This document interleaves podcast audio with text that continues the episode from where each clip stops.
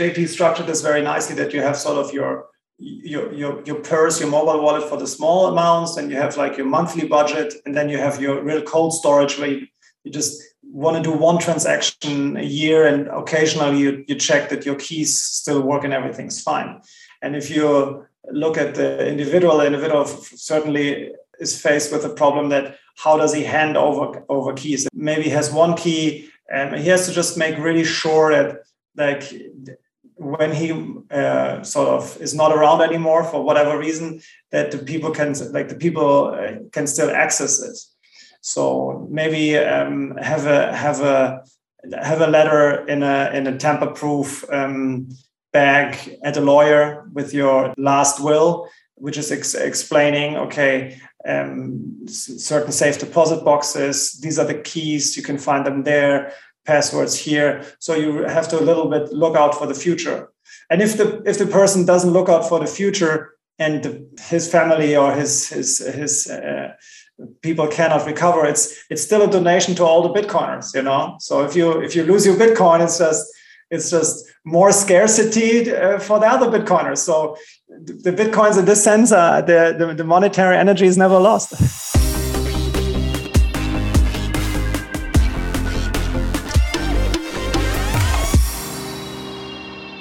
Y bienvenidos al IBEX Podcast número 28, eh, con una edición muy interesante. Tenemos a uno de, un muy buen amigo que hemos ido conociendo a través de este viaje. Em, y con nosotros, pues estamos en el estudio con JP, Juan Pablo, eh, y aquí su servidor Esteban. Y estamos iniciando en el bloque 739.136 de la única línea del tiempo que importa. Moritz, bienvenido. Hola, ¿todo bien, compañeros? Como, okay, so on, on this part is where we switch to English. Um, and um, yeah, so, so Moritz, we're very happy to have you here on stage. This is an interesting one because, you know, you're German. You live in Central America, uh, so it's a it's a mixed uh, story that we're gonna hear. And um, as always, let's start with our you know your orange pill moment. What's your origin story? How did how did it all started? When did you get to know Bitcoin and why? I mean, there's, there, I think there are several moments where you, um, like, even before you run into Bitcoin, that you are, have your thoughts like, this this stuff doesn't really work in, in a way that you're like really having some question marks about global monetary system, global financial system. I think the first one was in 2001 when I was in Argentina, just a few weeks before the Corralito, when the banking crisis hit in 2001 in, in uh, Argentina. And then I was always interested in, in hard money and gold and also in uh, the financial crisis and especially the real estate. So I was like the crazy guy in 2005 who was asking people about, you think the real estate problem is really such a big problem? And all my uncles were like bankers and whatever, like, yeah, Moritz, this is not such a big deal. And then 2008 happened and then the Euro crisis happened. So like there was just these moments which were like piling up and you became more also interested in the whole uh, digital privacy and we're observing what happened with uh, Edward Snowden and all the surveillance stuff. So it, this kind of pushed you more and more into a cypherpunk corner without knowing that you are a cypherpunk.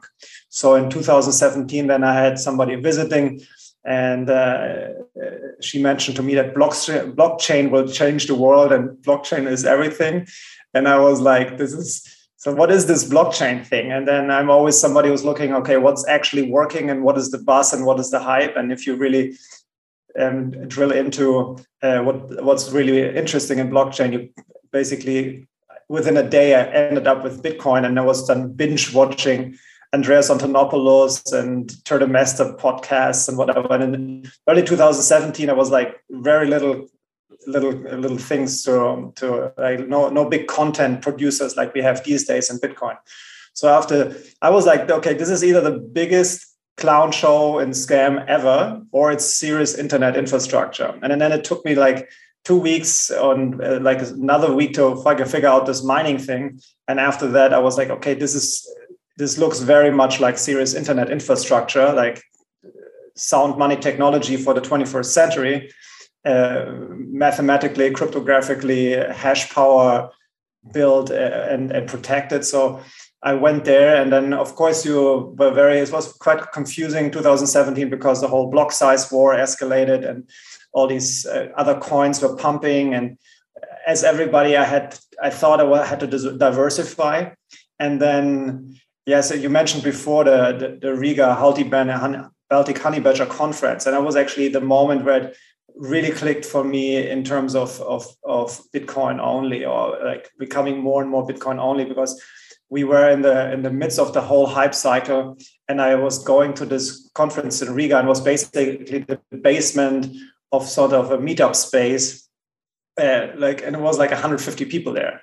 And you're like what's going on? And everybody from from Adam Back to Samson to Andreas Antonopoulos was there. The energy was off the chart and um, you were like okay this is this is not what i expected. And then two days later i i i, I traveled to new york for the uh, consensus invest you know like investment blockchain conference. And i was at this conference and then was like only suits like only like i don't know these kind of blockchain new york people or whatever the heck. And nobody knew knew shit about fuck basically. It was really bad. It was really fucking bad. Sorry my english. It was so bad i had to curse here because and then you figured out okay maybe these nerds in the basement these 150 crazy guys in riga they, they figured something out that these people at times square new york haven't figured out. And that was basically my next half to year then. And um, always i was fascinated at that time already by these little hardware wallets which got hacked left and right back in the time. And there was like uh, some really bad vulnerabilities, and even Ledger and uh, like other players, they, they, did some really bad mistakes. And I was saying like, okay, we should produce some some better hardware wallet in the market, and this sort of led to Spectre then. Nice. I, I would like to, you know, dig a little deeper from you i think it's very interesting what, what you mentioned you know you you were big into into gold and and, and, and hard money sound money. Um you mentioned it briefly that when you went into study the infrastructure part of of bitcoin the mining part that you started to realize this is this is something harder. But uh, let's say what what for you was like the biggest challenge to come from something physical to understand you know that something digital can be sound money? Um, I think that Bitcoin puts a lot of the stuff on the head.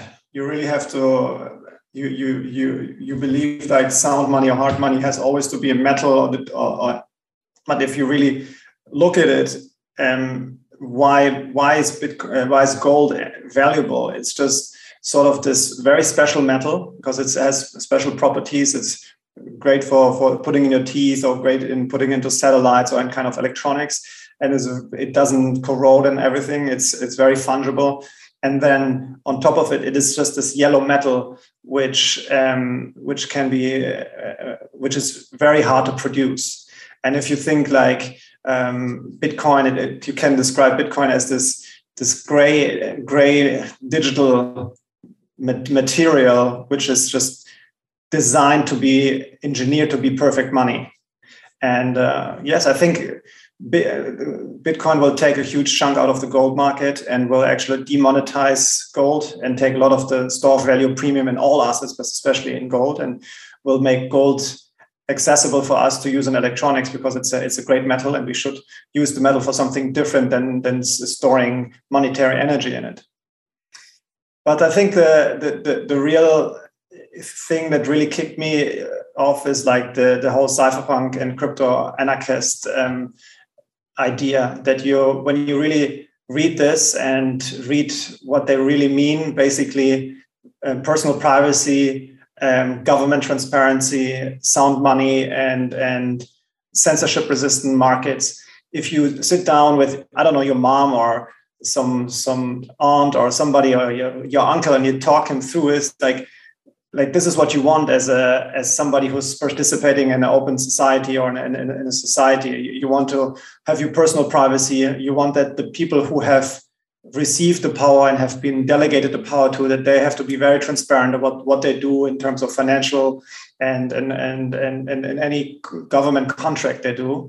And yeah, you can see it with with um, already developing. We get a lot of more privacy focused um, operating systems on the on the mobile, like CalyxOS, and then you have a lot of private messaging apps. So this is like the, the personal privacy aspect. And then when you go to the government transparency, like a lot of uh, WikiLeaks has triggered like all these different leaks platforms where you as a whistleblower can can can deposit information that which then can get reported on by by journalists or by bloggers and um, yes and in general like it's it's more difficult to control the narrative when you are a government and you have all these kinds of different podcasts and blogs you know because what we're doing here is just a radio show and now everybody with a smartphone can can put out a, a, a podcast basically. So it went from four radio stations to whatever millions of radio stations. So it's very this is this is changing a lot in terms of uh, government transparency and they are feeling pretty awkward about how to manage this. And then with sound money we're making great progress. I mean there's bitcoin and there's all these copies of bitcoin or shitcoins and some are completely stupid and useless and some are doing something interesting where you could be interested in one aspect or doing great experiments i mean like or and then sometimes just like huge scams basically. So it's a it's it's really onto yourself to sit down do the research research bitcoin well and then then look into the other stuff and decide for yourself what do you think uh, makes most sense and in terms of censorship resistant markets i think when you have the the money aspect uh, fixed a lot of a lot of other um, um, a lot of other very overregulated stuff, especially in the information realm, um, will become more easier. And there was, I think, there could you could see that that Liquid is coming in, which is a sidechain, a federated sidechain to Bitcoin developed by by by Blockstream, and it's a it's a it's an interesting infrastructure where you have a federated sidechain, which means that you have a federation of, uh, of companies and organizations supporting the, the liquid sidechain. You can use it um, for, for confidential transaction. You can uh, issue securities. And if you look at El Salvador, they are trying to become the, the Singapore of the Americas and um, achieve this with a new regulation around financial securities.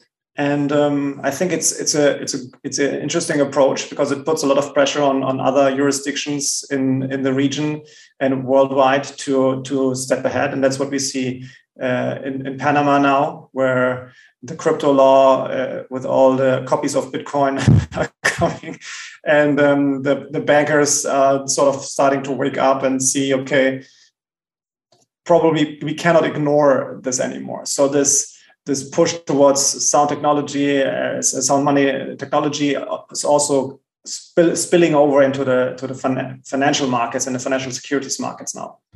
And I think here,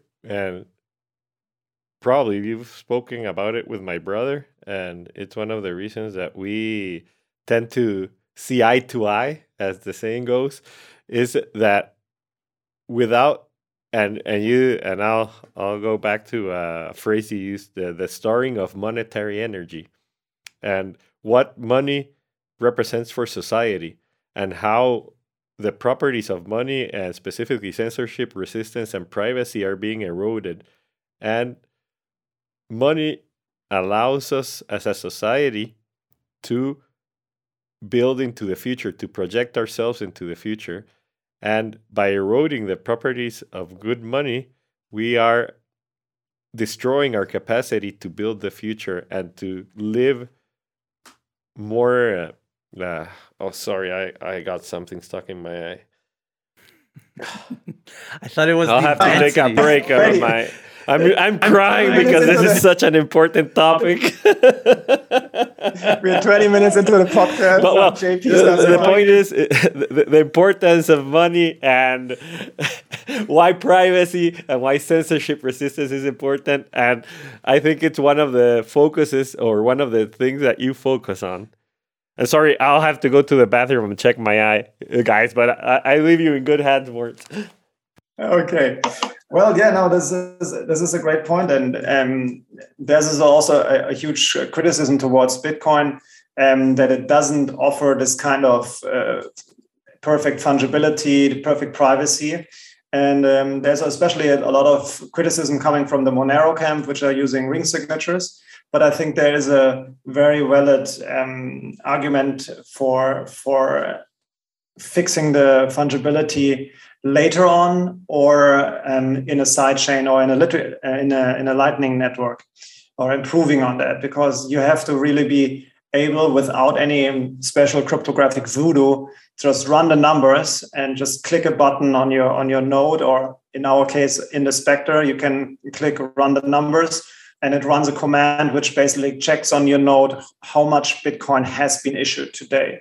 So you can be sure that the digital scarcity is uh, is, is is not broken and there were not issued any excess bitcoins and everything is working according to the rules. And this is something i mean there was like a year ago or something um, i think Pierre Rochard was trolling the Ethereum people that they should please uh, run the numbers, or he would like to run the numbers on Ethereum. And they came up with like five different numbers, and nobody knew how many Ethereum was actually issued. So, like, like it's just a like at this point, Ethereum is just a huge dumpster fire. It's just a shit show.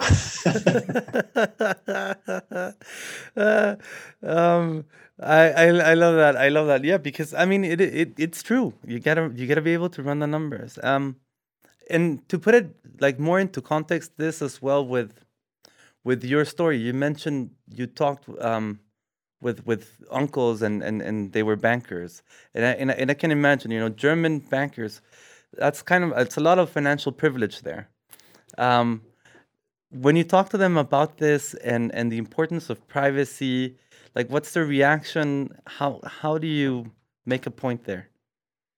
I think the, the problem with the german bankers and the german banker uncles or whatever is like that the problem is really that these guys have not experienced any economic crisis really since 1945 the last hyperinflation uh, is like 45 or the monetary reset and then before that it was 1923 so they were weren't even born and um, so they experienced all this monetary or financial privilege all their life because they had the Bundesbank, and the Bundesbank was like really hard money people. And, you know, like this was like the, the best fiat shitcoin we had until we merged it into the European Union and it's becoming a complete mess now.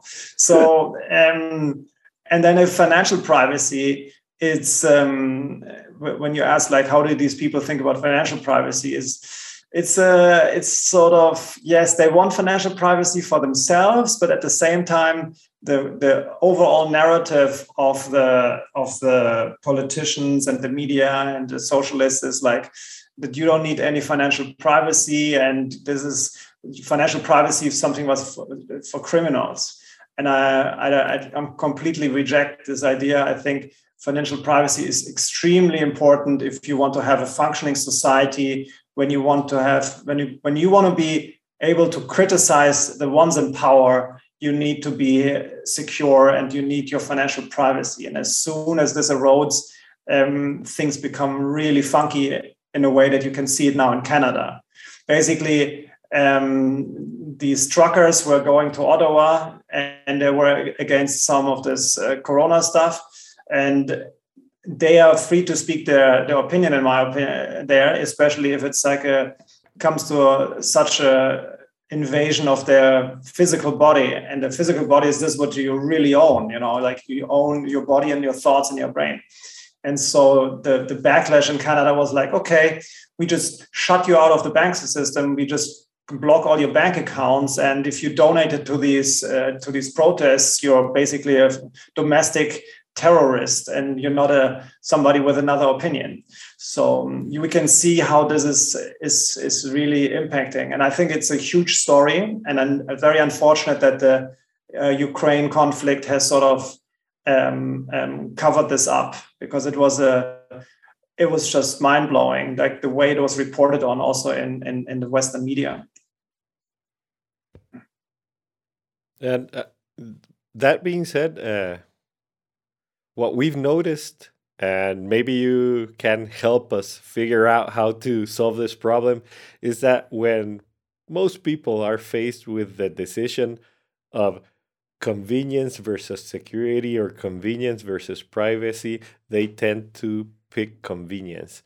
And I believe that this can be switched around and that we can come to a space where from the get-go and i mean from birth you start learning that convenience also has a very high price and people will be willing to put the effort in into their privacy into taking responsibility for their money and into uh, not giving away uh, or into recognizing that convenience has a big a huge price but we're not there yet. So in the meanwhile i think as bitcoiners and as uh, businesses that work on the bitcoin space what we're trying to do is make it easy for people to get in and to start moving towards that and to explain the trade-offs that come with convenience and security and privacy and i would like to get your thoughts on that because i think this is a topic you've you've given thought to? I mean, I totally agree with you that that we are still there at a situation where people are, want to be very convenient and then they just keep the coins on the exchange and they have a password and a 2FA and they don't really realize how risky this is um, on its on side being the, the coins being confiscated or their account being hacked not the exchange being hacked but their account being hacked and being emptied and the exchange said well your problem. And uh, on the other side, that they don't think really about the privacy implications there. And I think, oh, just because they use Bitcoin on exchange is already private and stuff. So there's much more to it. And the, the, the key problem, I think, what we are facing in the mid to long term already now is that the default user settings are defining the long term user behavior. So if you download a wallet and the wallet gives you some default settings, probably 90% of the users will use this tool in the default settings. Most people will not go the extra step and, and, and customize to make it more private and so on.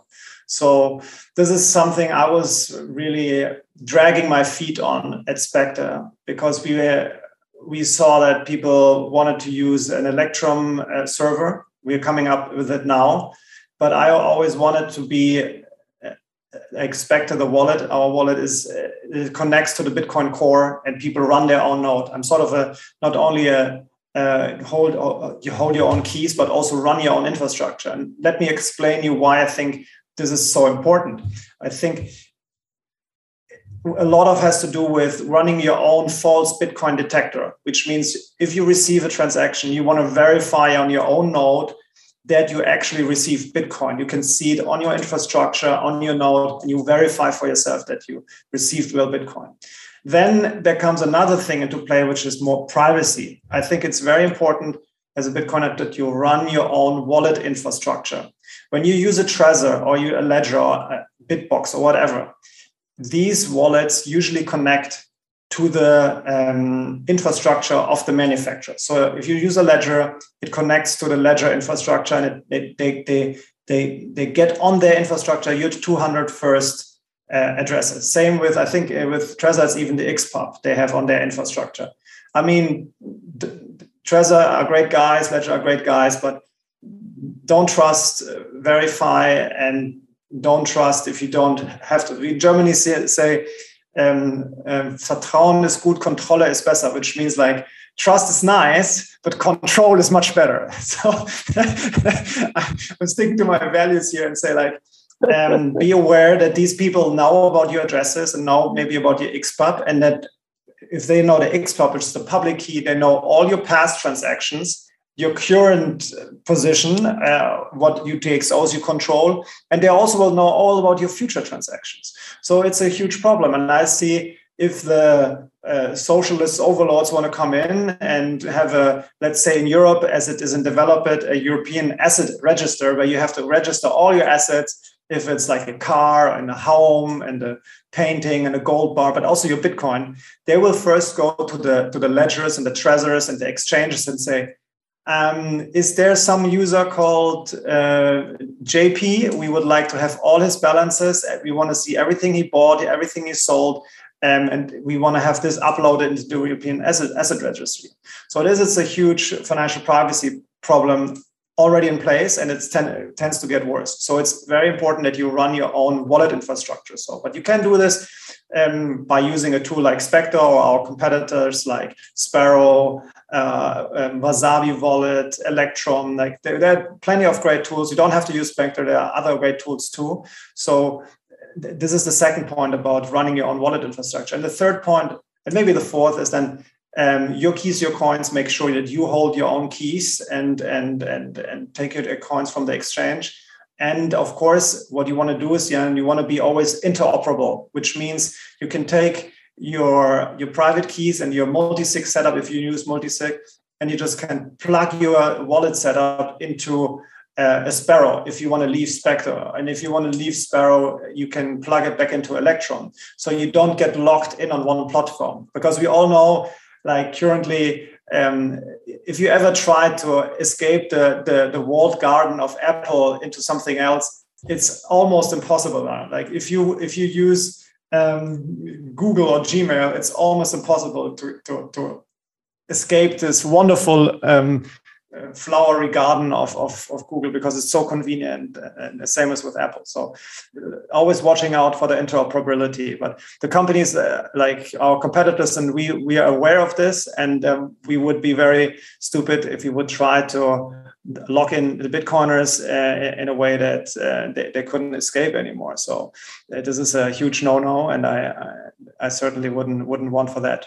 So these are basically the, the points here where we see like, and then of course it sounds a little intimidating.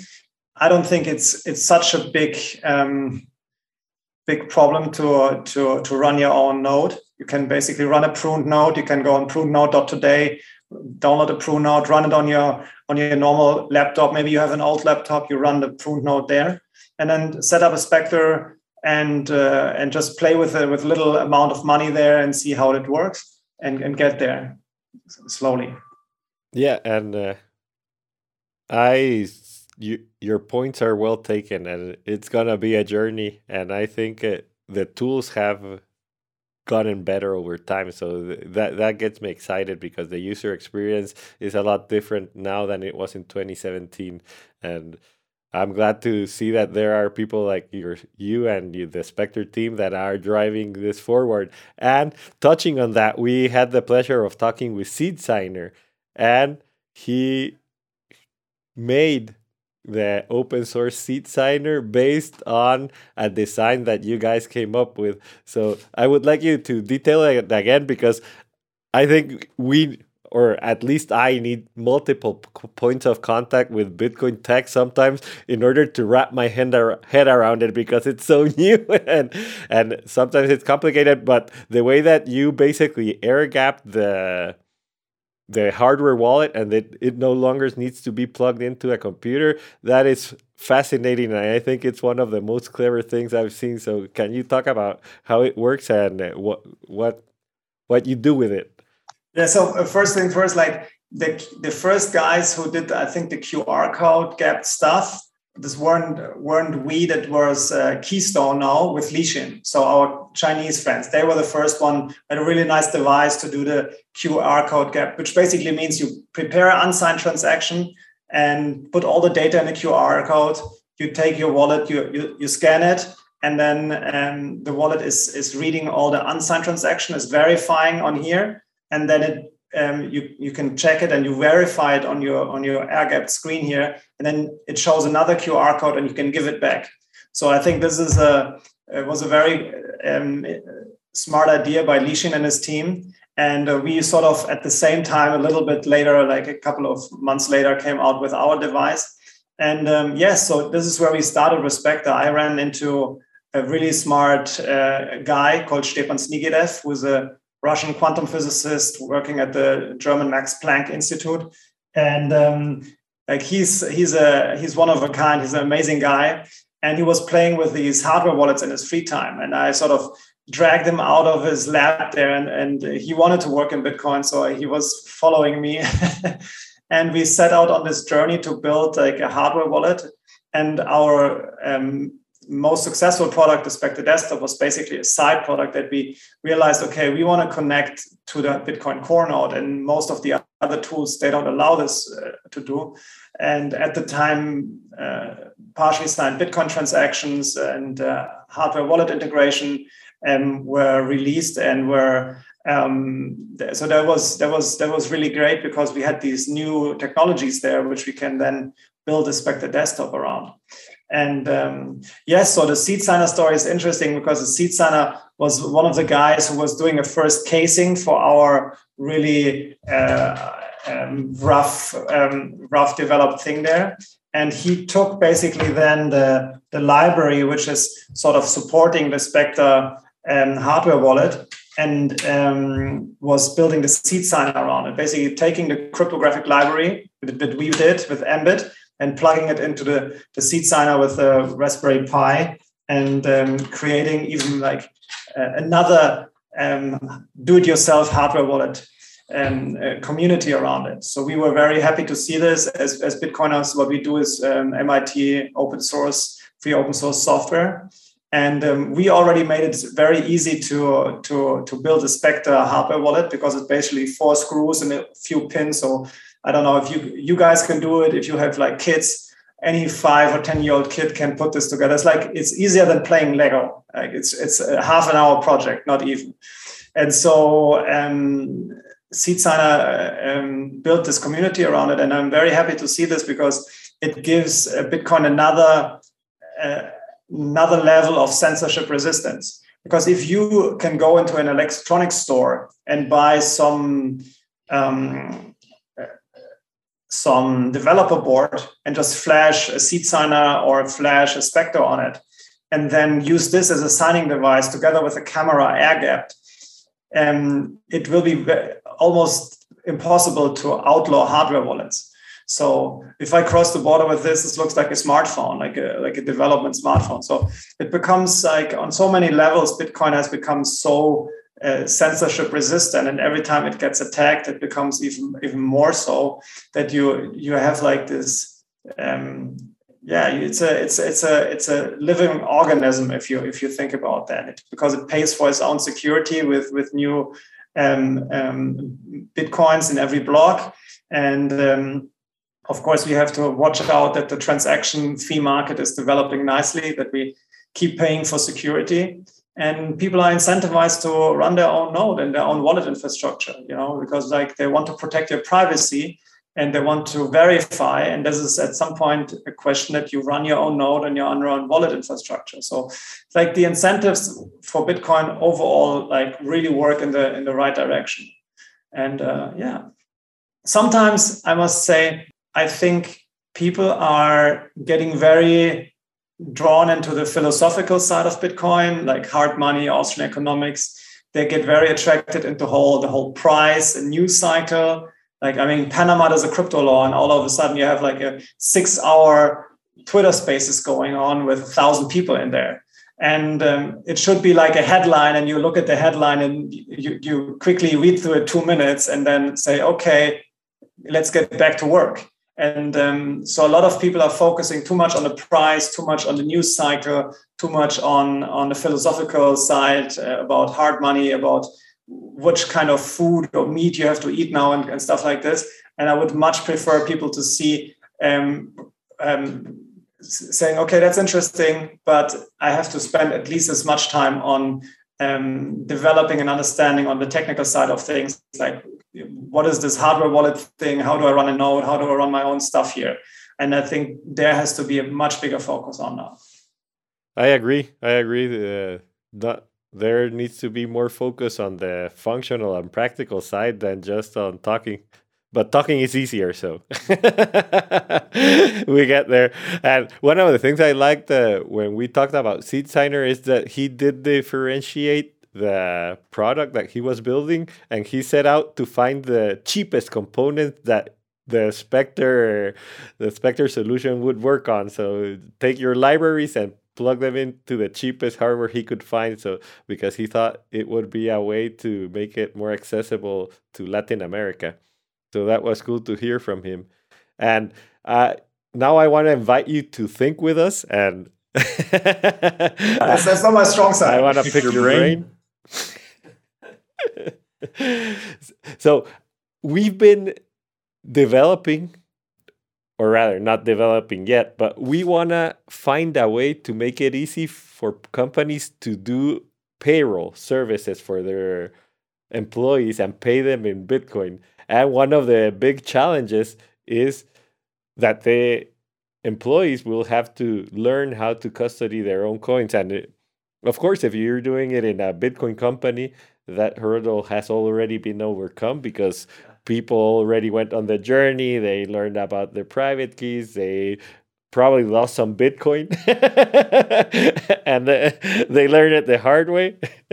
and but when you get to a company that has several thousands of employees and they want to start doing the service, and we actually have a heard from uh, in Mexico, there's a company very interested in doing just this, and now I'm at this point where I'm thinking, okay, how do we handle this and how do we handle it on the side of making sure that the employees that get paid in Bitcoin do not lose their Bitcoin and also that once they get their Bitcoin, they can use it in a more private and secure fashion. What are your thoughts on what would be the best way to maybe teach or or to get this process going, a payroll process going for non Bitcoiners? For non Bitcoiners, okay. I mean, if you if you want to put a lot of people on this, and there's probably no way around the custodial wallet at the moment, to be to be very straight up, because because the education level is just not there probably for this amount of people. So I would suggest like um, having a, a, mobile wallet which they can sort of link or pair like maybe do a like a, a talk to Galoy for like a bitcoin beach wallet um, functionality. And um, so the, the company is paying directly into this account and then the, the user can has a custodial experience. And um, so this would be the suboptimal way that we bitcoiners probably wouldn't wouldn't like so much but um, if you want to do it the real way, then you have a huge educational hurdle. So you need to take these people over the the mountain sort of and and really make sure that they know how to uh, run their wallet and stuff so what you what you could do is like when i think about specter is we have an extension platform where you could um, create an extension and um, then the then the, the, company is basically calling in uh, certain addresses like say like uh, 12 addresses each address for each month and then pays to this address and it gets the, deposited directly into your specter wallet and sort of. This is something we did with Swan Bitcoin. We have an extension with Swan Bitcoin where you connect your Specter uh, Specter instance to the Swan um, infrastructure, and the Swan infrastructure is calling for the first, I think, uh, 50 or 100 dedicated addresses for Swan, which get blocked for other usage. And then if you do DCH or like you, you buy Bitcoin and you withdraw from the exchange, it gets automatically in there. So this would be so this would be the other way. And maybe you have to have to offer two different options to say, okay, this is the super easy custodial way. And then on the other side, you have something more sophisticated for um, for people who, who who want to have this on their own account, you know. But it's a, it's a, it's a question what you what what you prefer, and um, I think like unpopular opinion, like we can we can talk as much about privacy and non-custodial and everything. I would say probably 80% if we hyper Bitcoinize, which I hope for and I'm, I'm quite bullish on, and everybody runs on a sort of a Bitcoin standard, I think still 80% of the people like will will use custodial solutions because it's just so much more convenient and they just want to go about their daily business they want to have the same experience they have now with their normal bank, and um, they will be on custodial solutions. But um, it's our our task as Bitcoiners to bring this number up to 20% of people who are actually running their own shit.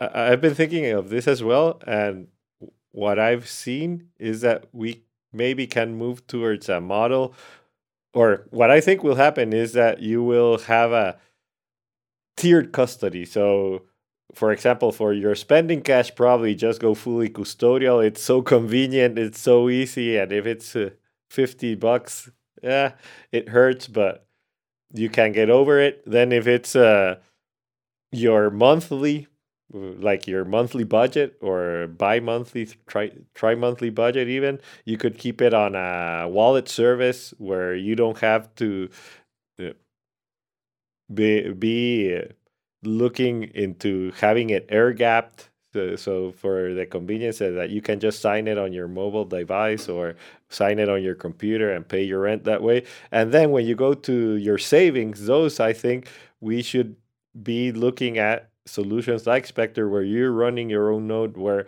it's your life savings, right? So keep it as safe as possible. Make sure that you can make transactions that are sent to that uh, savings account that get either coin joined or through some other means. Uh, you can gain some privacy on those transactions so that they don't know what's in that savings account. Only only you have the control of that information. Uh, i think that would be a good middle ground to in order to move forward with this whole problem. Yes.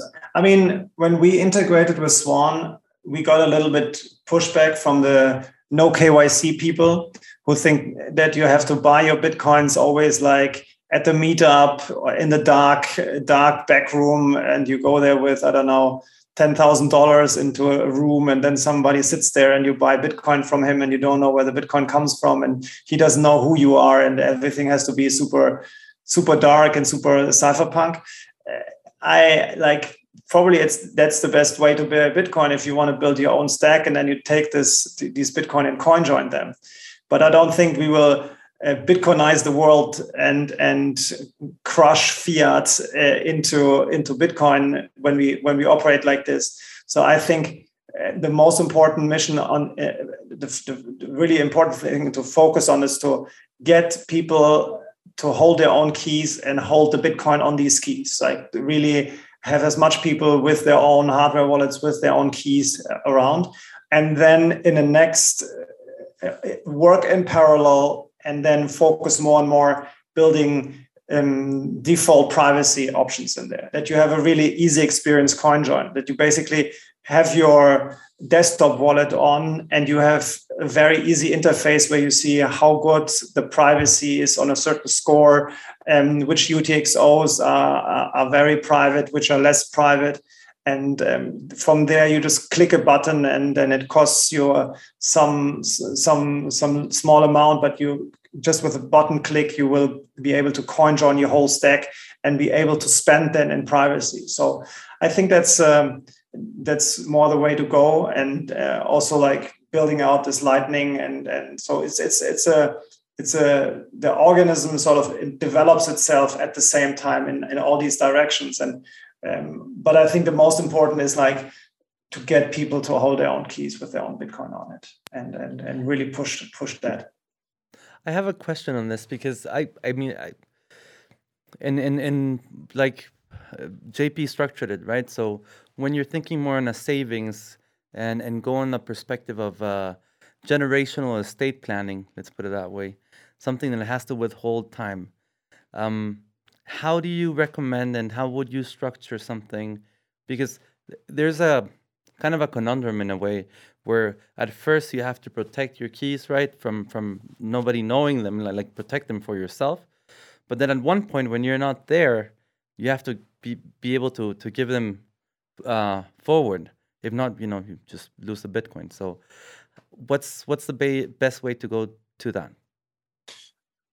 That's a i think i think jp structured this very nicely that you have sort of your your your your purse your mobile wallet for the small amounts and you have like your monthly budget and then you have your real cold storage where you, you just want to do one transaction a year and occasionally you, you check that your keys still work and everything's fine.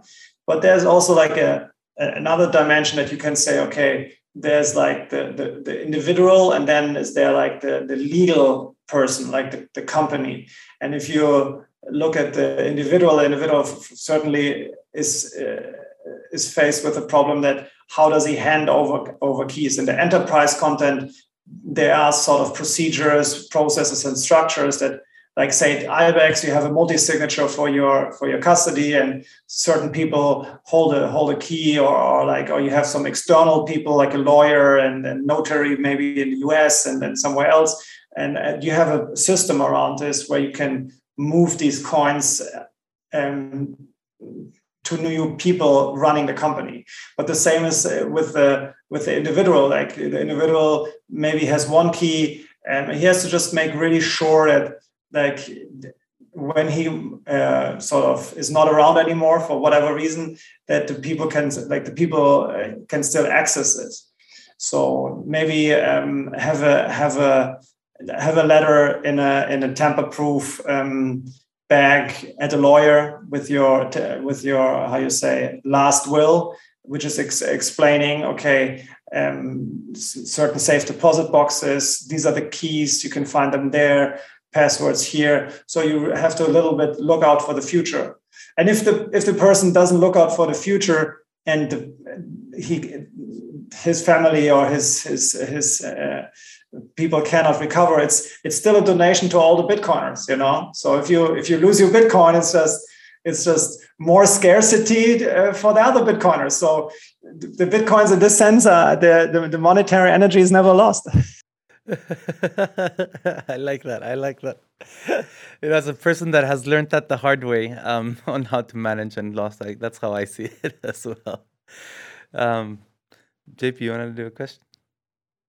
No, well, um, you know, um, we're coming slowly to to to to the end of this. I I think we could obviously keep on talking for hours and hours and hours. Uh, and i hope we can we can we can re- redo this but you know it's it's been very interesting. I want to keep on and, and go back to to to to your context in in panama and and everything that that is happening there and and talking about convenience. I mean being panama one of the main financial points for Latin America. And right now, having a lot of attention through this blockchain law, and there's a blockchain com- summit coming up as well. Um, what do you think is like the most important narrative to keep there?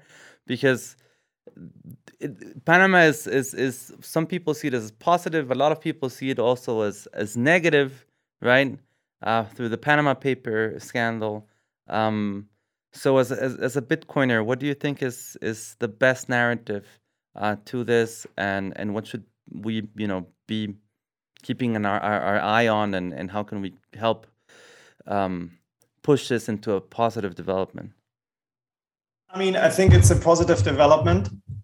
Um, if you look at Panama, Panama from the constitution um, does not allow the government and the politicians to define a legal tender. So everybody can use whatever coin they want here. You can use bananas, gold coins, dollars um, for your for your, your for your transactions. So in this sense, they don't really need it. A, a, a Bitcoin law um, or a crypto law, in, in my humble opinion.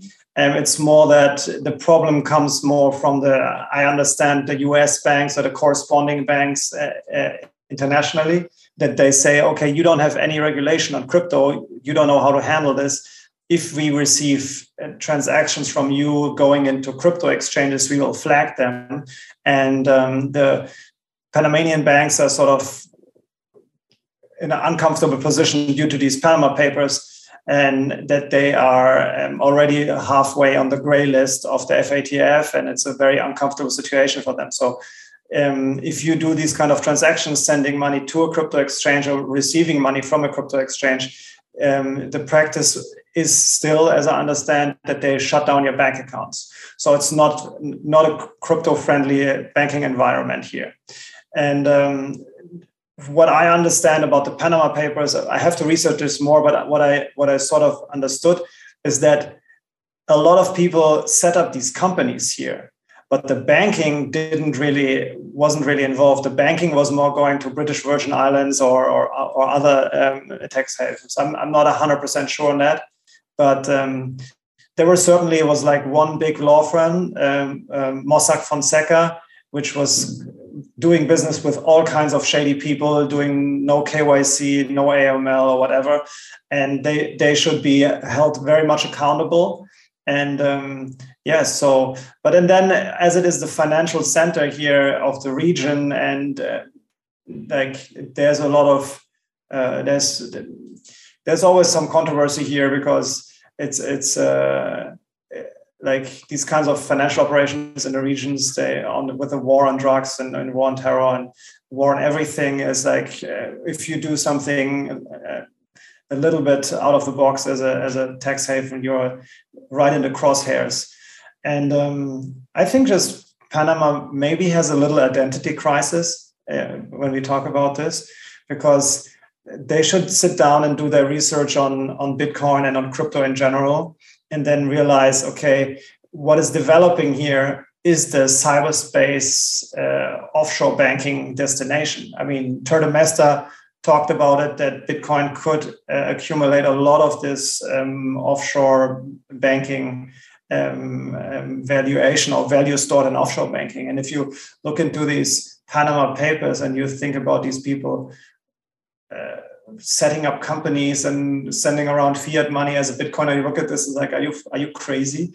So it's like I think they they need to do their homework a little bit more in Panama and figure out who they are. Like, are they are they uh, uh, a tax friendly nation or like or like a low tax entrepreneurial nation, or do they want to develop into the, the socialist hellhole? I mean, they don't have a central bank, so from the get-go they're, they're 50% like if you have a central bank you're 50% socialist already so they, they don't have the central bank so 50% of the equation is already is, is already uh, it's already much better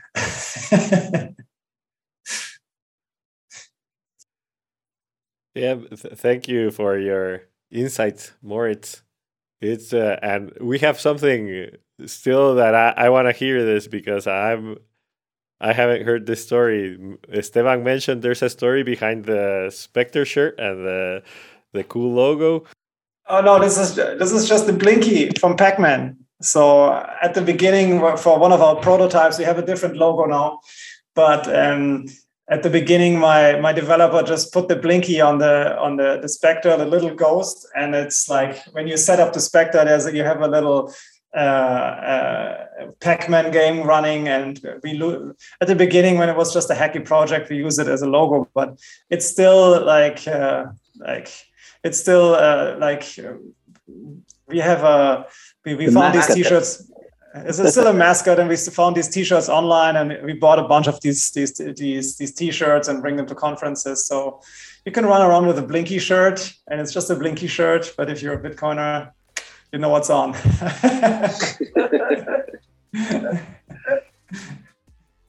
I love it, love it. Bueno, so um, yeah, we're closing this episode on um, the, I'll tell you, block size number, magic, 739,143 of the only timeline that matters. Thank you, Moritz, for joining. It has been uh, a great episode, and um, yeah, looking forward to, to to keep on this amazing conversations. See you soon. I, I hope. Okay, guys. I'll see you soon. Take Bye. care. Bye. It's, it's been a pleasure. Bye bye. Adios a todos. Bye bye.